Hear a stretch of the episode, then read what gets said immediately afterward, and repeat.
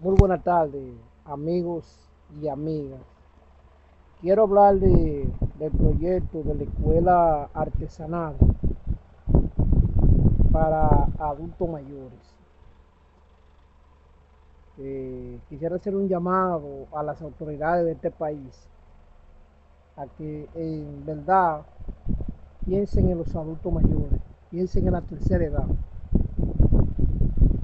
y ver cuánta ventaja podríamos sacar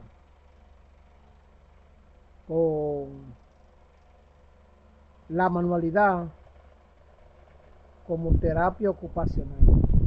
Nosotros como un abuelo y desde un abuelo queremos invitarle a que participemos juntos en este gran proyecto, que es la Escuela Artesanal para Adultos Mayores.